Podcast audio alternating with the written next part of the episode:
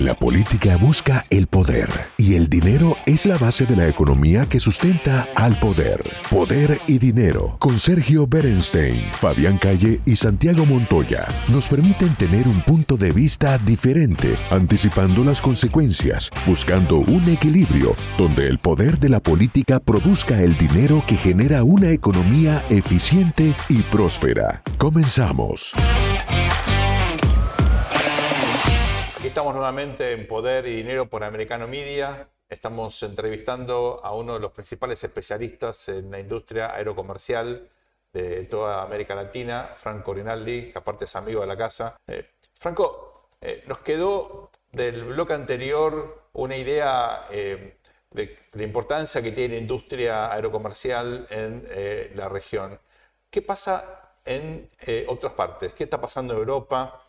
Eh, ¿Cómo afectó la guerra eh, esta industria? Mucho. La, guerra, digamos, la invasión de Rusia en Ucrania ha impactado por sobre todas las cosas a Aeroflot, a la línea de bandera rusa.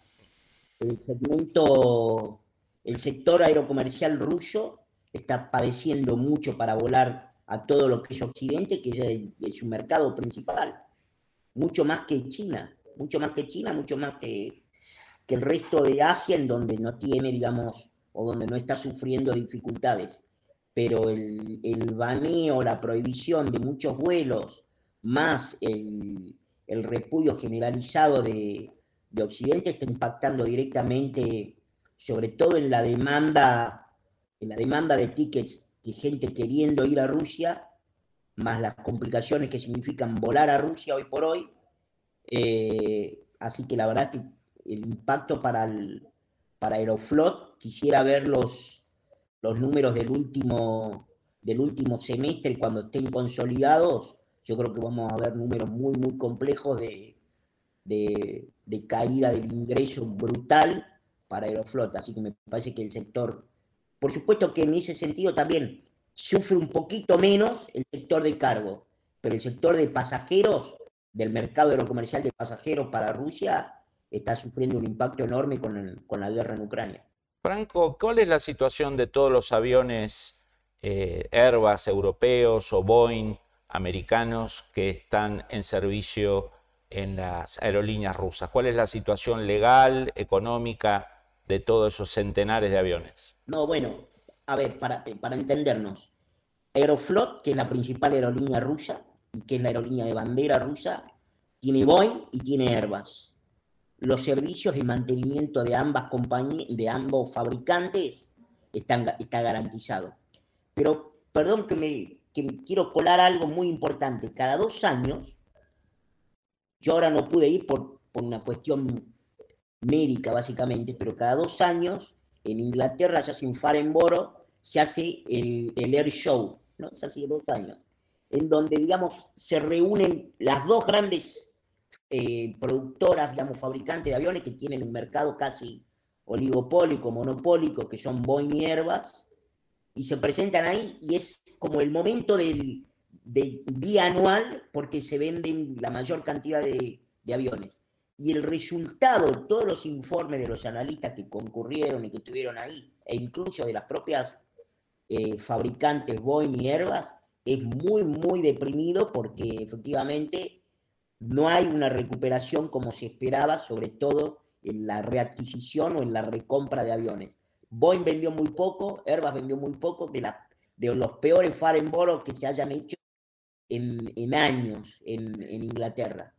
Así que eso también lo, traigo porque me parece que eso también nos da una pauta de cómo está impactando este, como si vos querés, como amesetamiento que hay en el crecimiento que venía exponencial. hay un crecimiento exponencial de la demanda de lo que estaba pre-19, pero estamos muy lejos de tener los valores que en, el 19 pensábamos que íbamos a tener para el 22, para el 23, para el 24. Así que yo creo que ahí tenemos una, tenemos una muestra muy, muy interesante.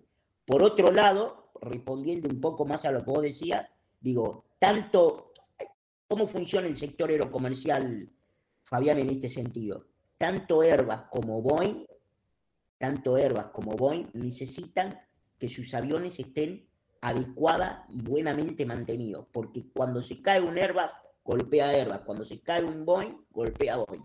Con lo cual, ahí queda fuera el, el tema geopolítico y el tema de la guerra, porque los aviones tienen que, tienen que tener el mantenimiento que tienen que tener.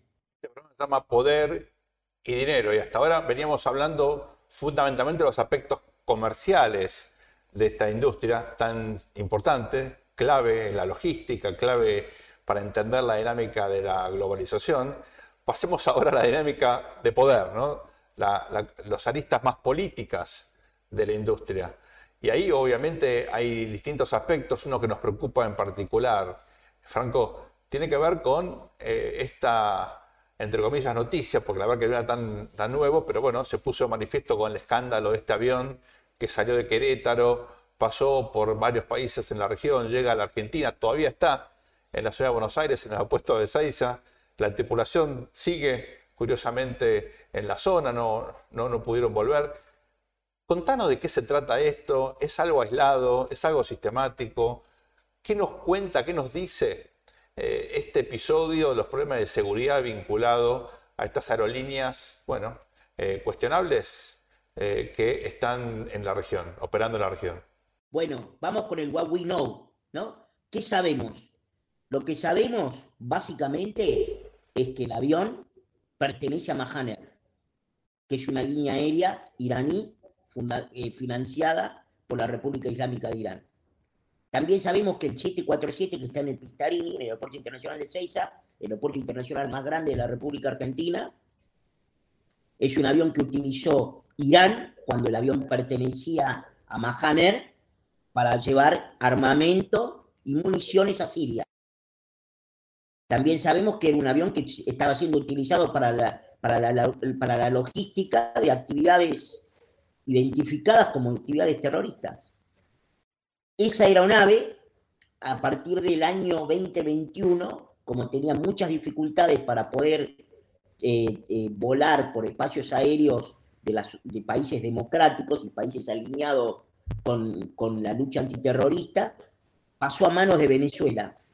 Porque Venezuela también tiene problemas, o le presenta tener una matrícula venezolana también le presenta dificultades, pero mucho menos que, las iraníes. Sobre todo después de, lo de las sanciones que fueron crecientes durante la última administración del gobierno de Estados Unidos, del presidente Trump, contra Irán.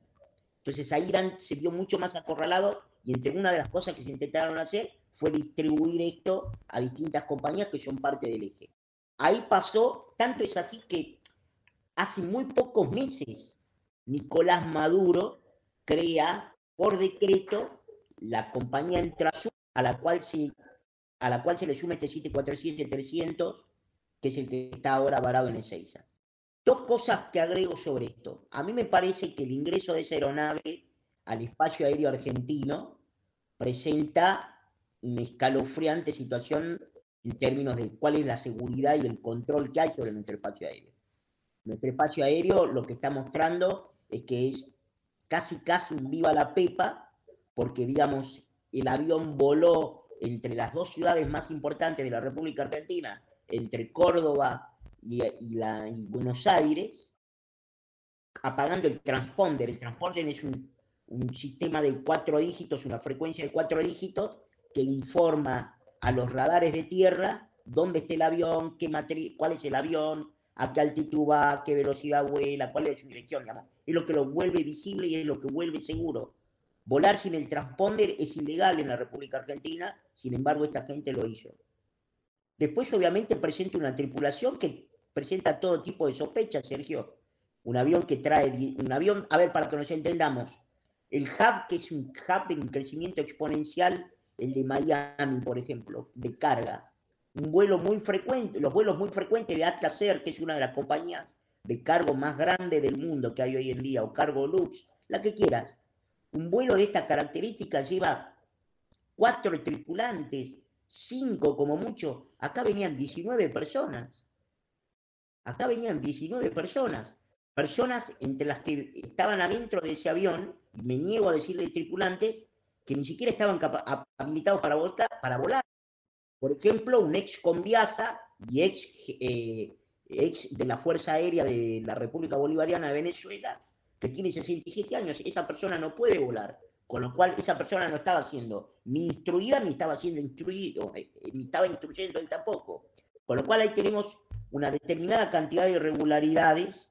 También me parece nos ponen a la República Argentina en una muy mala situación ante el mundo porque lo ponen como, como digamos así, como un colaborador o como un servidor generoso para un eje que es Irán-Venezuela. Franco, eh, hay buenas investigaciones de la prensa de Chile sobre estos vuelos, porque también ha habido varios vuelos más que sospechosos de Coviasa a Chile. Y en una de esas investigaciones que hizo el portal El Libero, que suele tener posturas muy equilibradas en materia de, de política chilena y política exterior, se habla de que estos vuelos, además de todas las cosas que uno sospecha, estaban ligados alguna especie de instalación de guerra informática o de, o de aparato de inteligencia electrónica en Argentina para operar sobre Argentina y sobre Chile con vistas al plebiscito. ¿Qué, qué sabés o qué, qué, hipótesis tenés de, esta, de estos trascendidos que se dan desde Chile? Bueno, te cuento, Fabián. Como vos sabés, junto con el diputado López Murphy diputado Milman, yo soy uno de los tres denunciantes en la causa. Razón por la cual la semana pasada estuvimos junto con una de las abogadas que nos patrocina en la denuncia para que, para que la justicia investigue y además, no solo para que investigue el avión, la tripulación, o mejor dicho, las personas que venían arriba del avión, sino también el eventual delito de encubrimiento de los funcionarios públicos de la República Argentina. La semana pasada estuvimos en conversación con varios parlamentarios de, de Chile. Estuvimos en un Zoom de trabajo con ellos y efectivamente nos transmitieron que tienen esta, que tienen esta preocupación. Y yo creo que a esta altura del partido, Fabián, es imposible descartar que algo de esto haya sido parte del, parte del objetivo de ese vuelo visitando la República Argentina. Lo que yo no tengo ninguna duda, y aparte yo pude ver fotos del avión, el avión arriba está, no se le sacaron los asientos, el avión arriba es un avión de pasajeros Recordemos, un Jumbo es un avión que tiene un primer piso, abajo se sacaron efectivamente las filas de asientos para poder poner algo de carga, pero arriba el avión sigue siendo un avión que transporta pasajeros. Con lo cual yo tengo que inferir ahí que ahí hay una, segunda unidad de negocios, para decirlo de alguna manera. ¿sí? Hay una segunda unidad de negocios, que es transportar gente para hacer otras cosas. Y efectivamente me parece que mi hipótesis más fuerte es que entre las bondades que ofrece el espacio aéreo argentino, migraciones, el control de ingreso y egreso de ciudadanos extranjeros a la República Argentina, más cierta laxitud también para saber si vienen a hacer inteligencia, si vienen a traer logística, etcétera, etcétera, me parece que ahí estaba todo dado para, para explicar por qué esa gente vino. Me parece todavía además, Fabián, te sumo esto por último, que sigue habiendo parte, una parte muy menor, si vos querés, pero hay una parte menor de la carga que trajo ese 747 que va a ser muy difícil que deje el país porque no hay ninguna compañía que le quiera poner combustible, sigue habiendo, sigue estando en Ezeiza. Con lo cual es, es, una, es un caso inédito, ¿no? Que un avión traiga carga que nadie reclame es una cosa básicamente que yo no he visto nunca en ninguna parte del mundo en casi 15 años de trabajar en el sector aerocomercial. El análisis sobre el poder y dinero concluye por hoy. Seguimos con los cálculos y proyecciones para ofrecerles nuevas herramientas que les ayuden a tomar mejores decisiones. Hasta el próximo programa.